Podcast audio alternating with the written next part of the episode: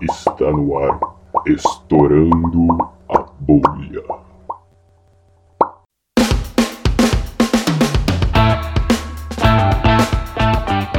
Bom dia, boa tarde, boa noite. Está no ar mais um Estourando a Bolha. Somos um grupo de estudantes do IAG. Meu nome é Bob e o céu é azul por causa do oceano. Oh. O meu nome é Flor e hoje a gente vai entrevistar o professor Michel, mas relaxa galera que a gente não tem nada a temer hoje. Oh! Vai ter que trocar, vai ter que trocar. Meu nome é Ariel. E será que a gente tem alguma coisa a aprender com o oceano? Bom dia, meu nome é Michel e eu quero dizer que IO é mais amor e pelo jeito IAG também. IAG é amor.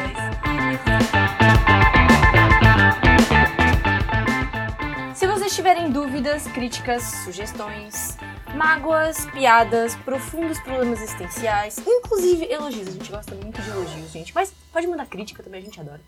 Mande-nos um e-mail para estourando.a.bolha@gmail.com.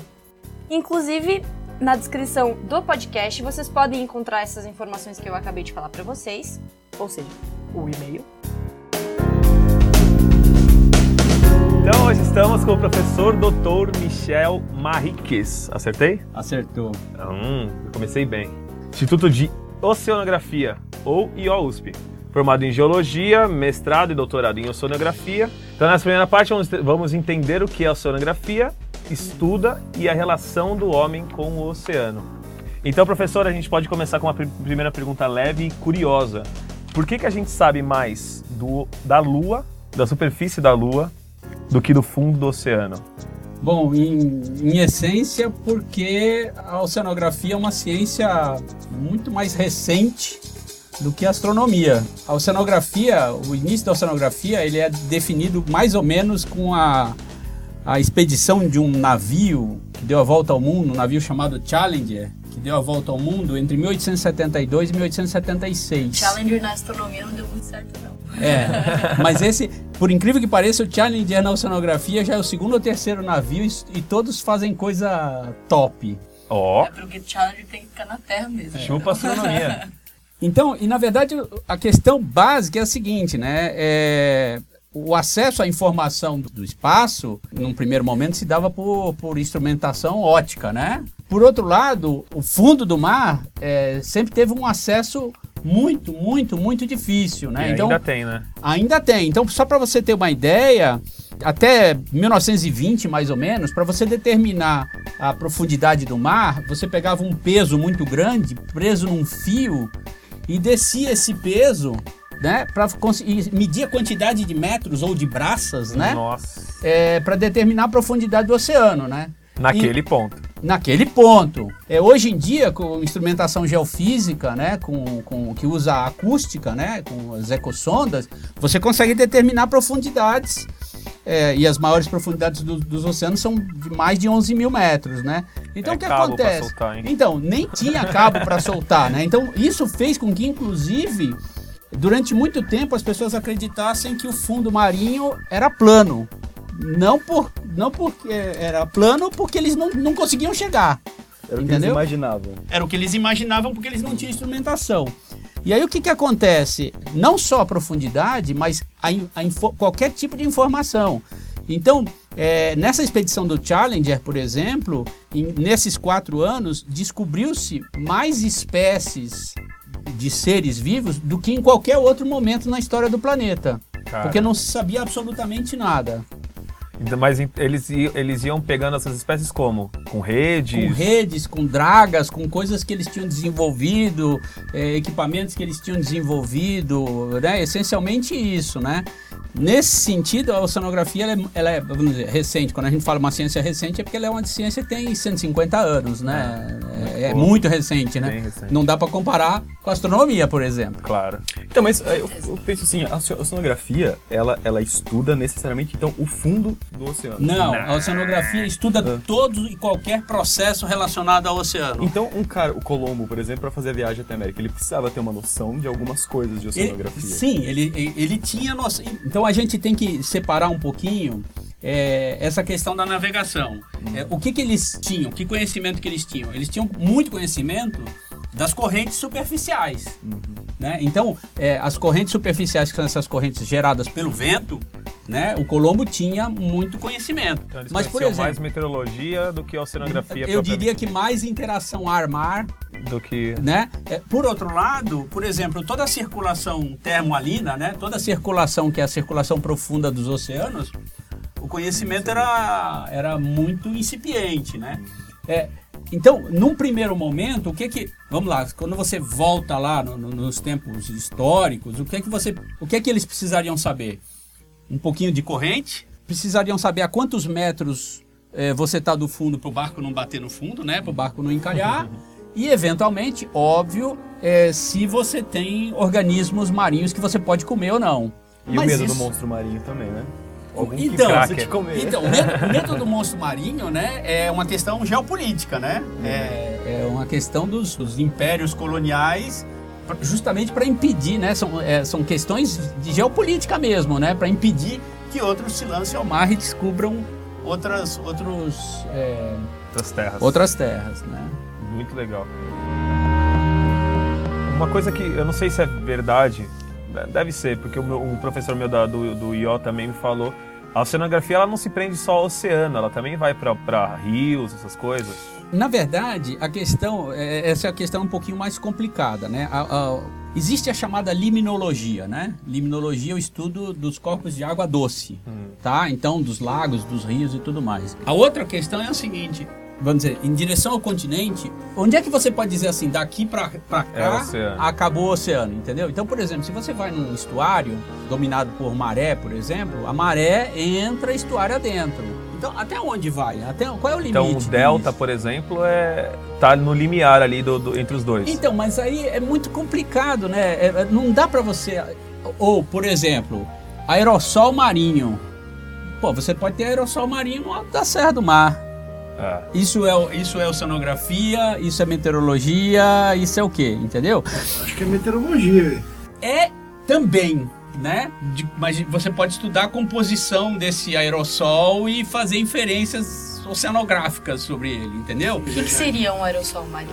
Seriam essas micropartículas de água que evaporam e, e são transportadas na atmosfera, entendeu? Posso que você achou que era um desodorante comprado em Santos. Ah, gente, pra mim eu comprava agora. É inte- interessante que não dá pra colocar a oceanografia numa gavetinha fechada. Não, então. E na verdade, é, vamos parar e pensar de que você não pode estabelecer, por exemplo, separação entre oceanografia e meteorologia, oceanografia e geologia, oceanografia e biologia, oceanografia e física e química. Não, não tem como, né? Quer dizer, essas ciências todas, elas são, é, né? Elas são trans. Hoje em dia você não pode mais falar em ah, não, eu estudo só isso daqui, entendeu? É, então dentro, dentro da proposta que a gente tem do, do, do programa, eu acho que a oceanografia é exatamente o, o- é o exemplo perfeito, né? Ela, ela interliga todas as, as ciências, ela não trabalha sozinha e nenhum trabalha sem ela. Então, mas aí eu diria, eu diria o seguinte: hoje em dia, é, será que não é essa uma, a volta da tendência? Tomara, dizer, é o que a gente quer dizer, busca. Largar um pouquinho a- o excesso de especialização. E, e hoje, por exemplo, é, em questões costeiras, você a oceanografia interage com o direito, né? É, a oceanografia interage com a sociologia, a oceanografia interage com a antropologia e por aí vai, cara. Então, bicho. É o Coringa, né? né? Então, e- e na- mas na verdade eu acho que todas, né? Quer dizer, a gente estava falando antes de começar a gravar da relação da meteorologia com a medicina, Sim. Né? Quer dizer, não dá para você chegar e dizer assim, não, essa, esse aqui é meu, esse aqui é o seu, não dá, né? Eu acho tem que esse não- limite, não né? tem isso. Ciência sem fronteiras. Ciência, essa é a ciência sem Essa fronteiras. é a verdadeira. A verdadeira. A partir do momento que começou a se fazer a, a oceanografia com o Challenger, que você disse, Uhum. eh, como, que, ela- como que foi a gradual evolução no- nas ferramentas que foram usadas e o, o que era naquela época que hoje se faz mais ou menos? assim? Tá, bom, então, essa, essa pergunta demanda uma, uma resposta meio longa, né? Mas vamos lá, né? Então, vamos dizer, primeiro você teve a exposição do Challenger, né? Depois, alguns países começaram a criar os seus centros de estudos oceanográficos, né? Então, existem algumas referências no, no mundo, né? É, por exemplo, Woods Hole, que fica na costa leste dos Estados Unidos, o Scripps, que fica na Califórnia, Southampton, é, na França as estações as estações costeiras de Roscoff. Então assim é, começou-se a é, ter um olhar mais focado no oceano. Esse é um primeiro aspecto. Um segundo aspecto, no começo do século XX começaram a surgir alguns tratados de pesca. E aí esses tratados de pesca, obviamente, não era só um problema de quantos quilos eu vou, né, quer dizer, de quantas toneladas eu vou pescar, mas demandava também conhecimento oceanográfico por conta de ciclo de vida de peixe, reprodução, é, dispersão, essas coisas todas, né? Do ponto de vista tecnológico, eu diria que o grande, grande boom da oceanografia no, é, num primeiro momento começou na Segunda Guerra Mundial, né? Aquela coisa sempre, claro. né? Quer dizer, as guerras, aquela, aquela frase famosa, né? As guerras sempre trazem avanço tecnológico, né? Então, por exemplo, você teve o desenvolvimento de sonar, uhum. né? Que é muito importante, né? Submarino. É, submarino. Teve aquele cabo também que eles passaram da. É, da... os, os, cabos submarinos, né? Os cabos submarinos são uma coisa que já data do começo do século XX. Ah. É, e aí, para você conhecer, para você. É mais Primeira Guerra, então. É, eu diria que sim, até antes um pouco, né? Então, assim, a Segunda Guerra eu diria que foi um marco para a oceanografia do ponto de vista tecnológico, né? Do ponto de vista do conhecimento dos oceanos, tem uma questão que é super importante, que é dos anos começo dos anos 1960, que é a tectônica de placas, uhum. né? O pessoal da geofísica já deve ter cansado de ouvir falar algumas vezes, algumas várias vezes da tectônica de placas, né? Por quê? Porque a tectônica de placas implica obrigatoriamente na abertura de um, quer dizer, uma das partes da da tectônica de placas implica obrigatoriamente da abertura e ou fechamento, fechamento de uma bacia oceânica, certo? E aí teve um programa é, científico chamado DSDP, é, Deep Sea Drilling Project, que era um, um programa de perfuração do fundo marinho. Esse programa, ele tinha um navio que naquela época era tecnologicamente super avançado, que ele conseguia ficar parado no meio do oceano e ele fazia perfurações grandes, né? O objetivo desse navio, o objetivo primeiro desse projeto era atingir a descontinuidade de Mohorovičić, é, que nunca, nunca conseguiram, né? O que seria descontinuidade de Mo... Mohorovičić? é, é o contato entre crosta e manto.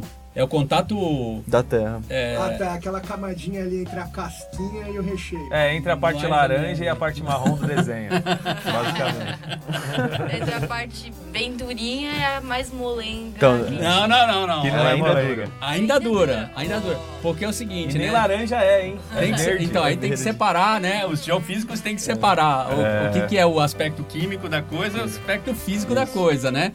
Não confundir com contato litosfera né? Uhum. A, a, e a cenosfera. A cenosfera. É. Então, aí assim, quer dizer, aí a oceanografia teve esses marcos, né? Então eu diria que depois do, da expedição do Challenger, teve essa, esse desenvolvimento do começo do século XX que está ligado às, às estações costeiras, principalmente as estações costeiras, né? Os centros oceanográficos. Mônaco, por exemplo, é mais ou menos dessa época. Nápoles. É, depois a Segunda Guerra Mundial trouxe um desenvolvimento tecnológico. Depois, uh, eu diria que a tectônica de placas, que, que, a teoria surge mais ou menos no começo da, da, da, década de 1960. E aí, na verdade, o avanço tecnológico, é, principalmente a, a tecnologia digital, leva isso, leva exponencialmente a, a oceanografia, né? E também o satélite, né? Porque você pode fazer oceanografia por satélite, né? Você para mapear, por exemplo, o fundo de oceano com satélite. Existe topografia, né? Você pode fazer topografia com, com satélite. Você faz topografia do fundo marinho, os mapas. Hoje em dia você faz com o, satélite, o Etopo. Você faz topografia com resolução de meio minuto, de 30 segundos. Isso dá quanto em metros? A 900 metros.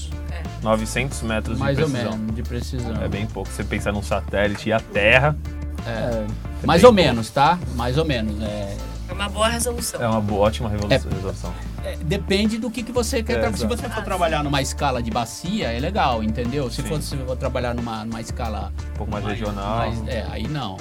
Aí não. E a gente tem é, instrumentos mais precisos? Em satélite, quer dizer? Ah, não, na verdade, assim, satélite você não usa só para isso. Você usa para a cor da água, temperatura da água e tudo mais, entendeu? Para, por exemplo, para fundo marinho, a instrumentação geofísica, a instrumentação acústica ainda é mais, muito mais detalhada, entendeu? Muito mais detalhada. Tem algum instrumento, alguma ferramenta que é usada nesses barcos de expedições que, pessoalmente, pra você, você gosta muito, você acha muito bonito? Tem, na verdade, assim. Bom, em primeiro lugar, eu preciso dizer que eu sou bipolar, tá? É, porque, assim, é, eu sou uma pessoa aqui e eu sou uma outra pessoa embarcado, entendeu? Então as pessoas dizem que eu realmente sou bipolar porque lá eu me transformo num ser é, apaixonado, Uma criança entendeu? no parque de diversões. É, com certeza, né? Primeira vez no Parque da Mônica.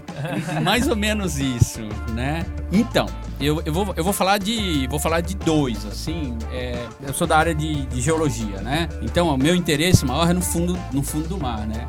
É, e, e quando a gente trabalha com geologia, com oceanografia, chamada oceanografia geológica, a gente tem duas vertentes, né? Uma vertente é, é usar equipamento geofísico, né? É, é o que a gente chama de da informação indireta, né? Eu, eu uso, eu não coleto uma amostra, eu simplesmente uso propagação de uma onda, né? A resposta da propagação da onda para poder mapear alguma coisa, né? Então, do ponto de vista do equipamento geofísico, os sistemas de, de sísmica, né? Os sistemas de eh, sísmica marinha, né?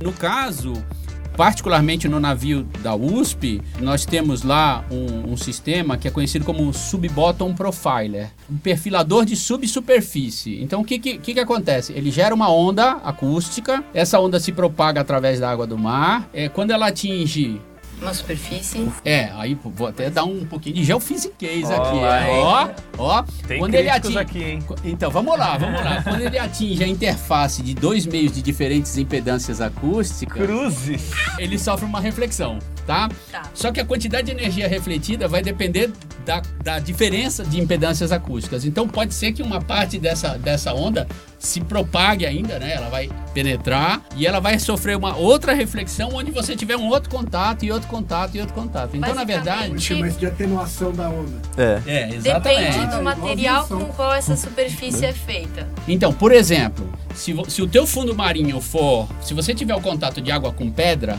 quase toda a energia é refletida, porque a diferença de impedância acústica entre, uma, entre a água do mar e um, e um bloco de granito é muito grande. Por outro lado, se você tiver água e lama, tá? É.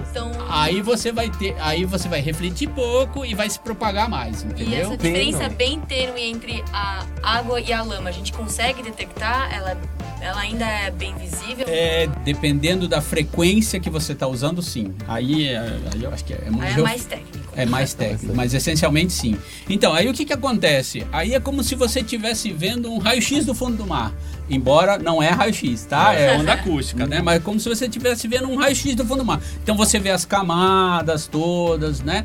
E isso é uma coisa assim, eu quando eu entro no barco para fazer trabalho, a primeira coisa que eu faço é ligar o sub-bottom profiler e sentar na frente. Vamos entendeu? ver como é que tá aí embaixo. Exato. Você consegue ver uh, formando os perfis A na hora, na hora que tá Na saindo. hora, é on- online, né? Mas ele vai mandando direto, porque o... ele vai dando tiro, né? Então ele vai, ele, ele vai emitindo Bomba de ar. sinal. Não, especificamente nesse caso é uma cerâmica que vibra, porque as fontes sísmicas podem ser diferentes. Pode ser uma bomba de ar, pode ser uma descarga elétrica, tudo vai depender da fonte sísmica. Essa que, que eu gosto de trabalhar é uma fonte de uma potência menor. Então ela tem uma baixa penetração, mas ela tem uma boa resolução de camadas. Uma fonte sísmica seria aquilo que, que, Causa uma que vibração. provoca a vibração. Exatamente. Pode ser uma marretada de um ser humano, por exemplo. É, por exemplo, em geofísica, em geofísica terrestre não é na porrada? É, que na porrada. dá? Pode Então, ser uma bomba, uma dinamite. Antigamente era dinamite. Antigamente eh, os caras. É que hoje em dia não pode mais, mas Bons antigamente era dinamite. Antigamente a gente até jogava bomba nuclear no oceano. Era aggressive É, demais, só não tinha problema, estudo. né? Então, e esse, então assim, do ponto de vista do dado indireto, o Sub-Bottom Profile é, é, assim, é o que eu gosto, é o que eu gosto. Muito divertidinho. Muito divertidinho. Agora, por outro lado, você coletar uma amostra do fundo do mar é um negócio espetacular, entendeu? Então, assim, você lançar um aparelho, no caso, um dos aparelhos que a gente tem chama Box Core, que é uma caixa de 40 centímetros de largura, assim, grandona, por 60 centímetros de altura, que desce, crava no fundo do mar e consegue trazer um pedaço do fundo do mar e você consegue ver o fundo do mar, Aí é bonito, hein? Aí, né? E aí quando você abre aquela caixa, você consegue ver as camadas, entendeu? Aí é realmente assim, é bem legal quando você pega um box score Bem preservado. bem preservado, é muito, muito legal. Fora a entendeu? vida que tem lá dentro também, né? É, aí, por exemplo, então, eu fiz uma viagem agora em julho, é, e aí, assim, uma viagem que tinha pessoas da área de biologia e tudo mais, né? Uma viagem no nosso navio, né? E aí é legal, porque quando vem o box score, é junta aquela galera toda, e aí, é exatamente, aí fica lá, o biólogo fica procurando os bichinhos, a, a, a especialista em bactéria já quer coletar o, a- o sedimento para as bactérias, né? É tudo assim, né? Então é bem. Parece um bando de urubu em. Um, um assunto que é muito discutido é a relação do ser humano com o oceano. E muita gente é, acha que não. Ah, o ser humano pode tacar esgoto, sujeira, porque o oceano é grande, não tem problema nenhum, que é o que o senso comum de muitos pensam. E, e o quanto que realmente ah, a costa do oceano é afetado pela reação do É, ser não humano. só a costa também. É, né? o próprio mar, oceano etc. inteiro. Ah, bom, é, então, é uma ilusão, ilusão não, né? Eu diria até meio criminoso, né? É até meio um crime achar que o, que o oceano é uma latrina perpétua, entendeu? Eu não vou nem falar nessas questões ligadas à acidificação e tudo mais. Eu vou me referir mais a, por exemplo, descarte de material e tudo mais, né? É, só para vocês terem uma ideia, a gente consegue medir na nossa plataforma continental aqui, é, em, em- em sedimentos localizados a 100 metros de profundidade, a gente consegue medir Césio 137. Que é. Césio 137 é um isótopo artificial que só foi gerado depois das explosões atômicas de Hiroshima e Nagasaki. Que bom. Aqui. Aqui, A né? gente encontra aqui. Aqui. É, da onde veio esse césio? Né? Quer dizer, teve explosão atômica no Atlântico Sul? Não. Teve explosão atômica no Atlântico Norte? Não. É, mas quando você vai, você Será? percebe. Hã? Será? Não.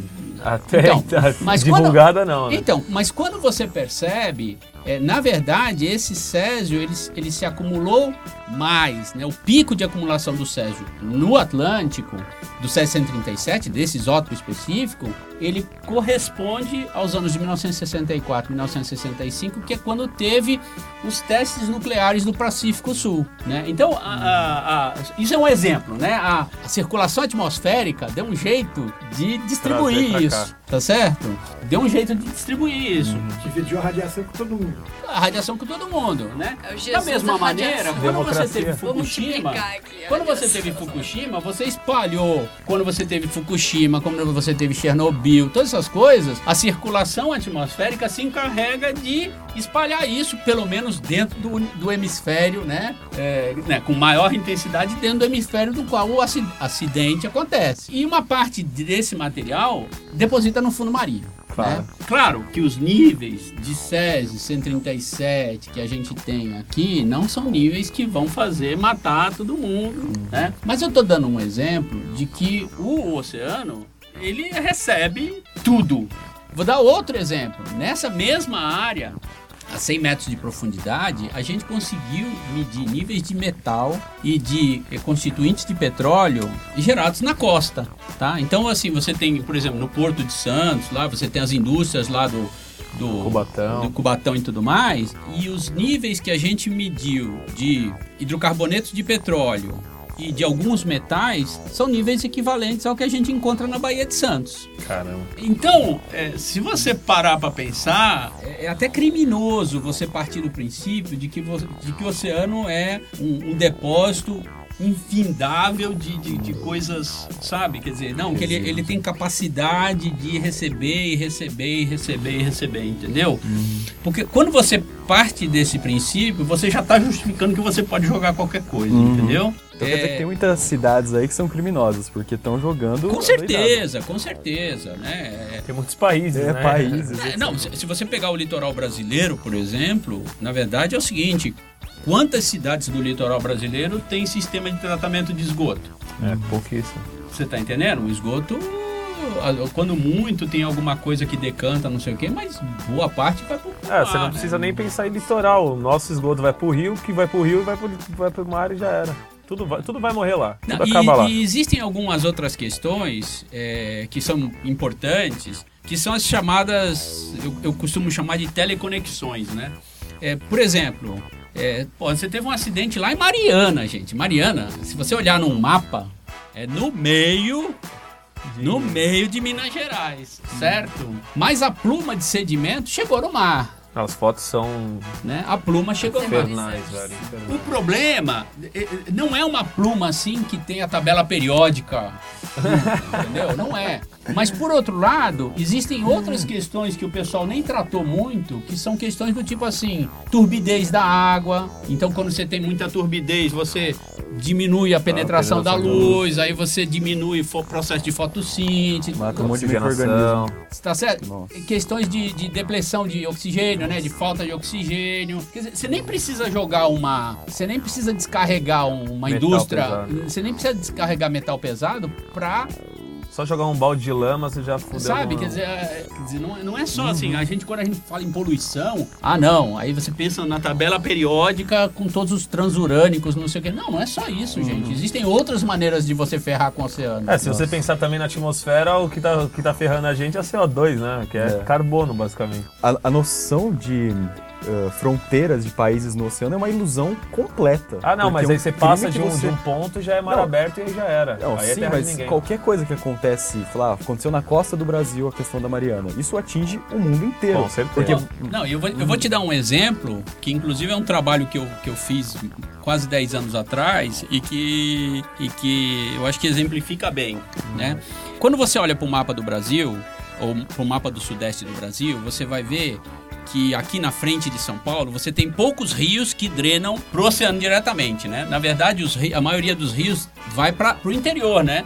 É a bacia do Tietê, não sei o quê, que por sua vez alimenta a bacia do Rio Paraná, né? Que recebe o Rio Paraguai, que depois recebe o Rio Uruguai e vai formar o Rio da Prata. Beleza? Bom, tudo bem. Só que a pluma, a água que sai do Rio da Prata, né? Essa água com sedimento, e o Rio da Prata é a, a bacia do Rio da Prata é a segunda maior da América do Sul. Essa pluma de água que sai, ela é forçada pelo vento, principalmente nos meses de inverno, e uma parte dessa água chega em São Paulo, em São Paulo, na região de Santos ou nessa região. Então, para e pensa, o que você fizer em Minas Gerais vai chegar, ou o que você fizer no Uruguai ou na Argentina, vai chegar na costa do Brasil dando essa volta. Eu costumo dizer que a única, a única, a única coisa que o Mercosul deu certo foi na geração de, de poluição e sedimento, entendeu? Porque você pega, forma qualquer coisa lá, né? Você forma sedimento no Brasil, Paraguai, Uruguai, não sei o que, despeja tudo no Rio da Prata e ele volta pro Brasil. Que bom. Então ele faz o ciclo, né? O Mercosul. Eu, eu, eu costumo dizer que é o Mercosul sedimentar. né? Daqui a uns É... 10 anos, nos próximos livros didáticos, a gente vai estudar o O Mercosul, Mercosul sedimentar. sedimentar. E você acha assim que é possível reverter as coisas que o ser humano já causou de dano no oceano? Putz, cara. Ou então, uma outra pergunta. A- a- a- um acréscimo, na verdade. A- Pensando que não- eles não vão parar de depositar lixo no oceano. Como fazer isso de uma forma sustentável? Se é possível fazer isso de uma forma um pouco mais sustentável, não tão agressiva. Dá uma amenizadinha. É, Passar Tá. um paninho. Passar o paninho, né? Tá. Não, então vamos lá.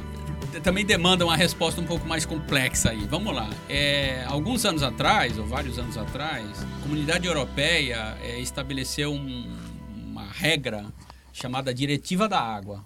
né? Essa Diretiva da Água, em linhas gerais, era o seguinte: países deveriam fazer esforços para reverter a qualidade da água a condições salubres, né? Ou vamos dizer, condições pré-poluição. Pré-revolução industrial. Quase, né? É, e, ma- e eles não, não separaram muito, assim, não era a qualidade da água doce, não era a qualidade, era a qualidade da água. Então isso, teoricamente, implica É tudo. em mar. Essa é uma questão, tá? Por outro lado, existem outras coisas complicadoras, porque na Europa e nos Estados Unidos, por exemplo, quase todos os rios têm barragem.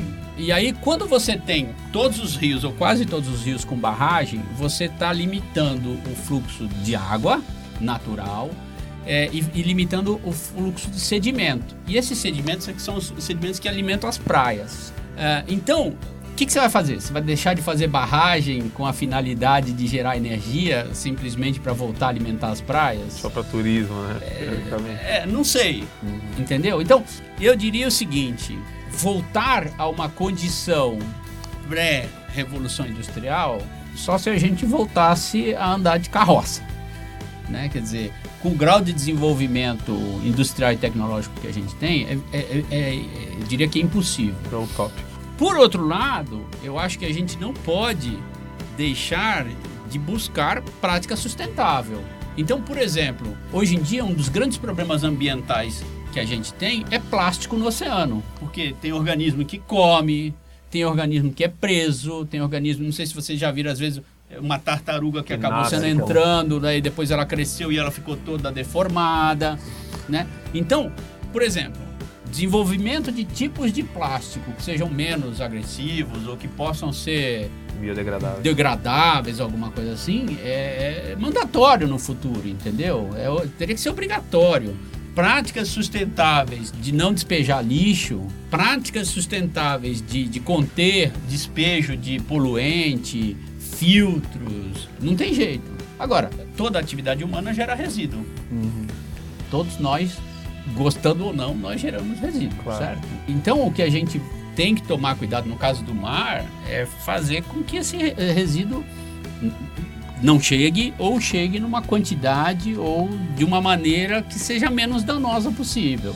Agora, reverter uma situação, como é que você reverte a cidade de São Paulo? Não, não, no way. Tipo, tanto de espécie que a gente já extinguiu do mar. Não É, tem como não reverter é. isso. Não, pois é, né? Então, não reverte. Mas tem que ser consciente de qualquer forma. Mas tem que mudar, mas tem que ter uma postura, tem que ter uma postura de sustentabilidade, entendeu? Quer dizer, tem que ser uma coisa Coletivo. é. né? Agora, enquanto você tem países e ou dirigentes, né, quer dizer, que é, assumem posturas completamente antissustentáveis porque colocam os, os interesses nacionais, às vezes nem são interesses nacionais, né? Às vezes são interesses corporativos Ou ideologias, né? Tiago? ou ideologias, ou à frente da humanidade, aí fica difícil.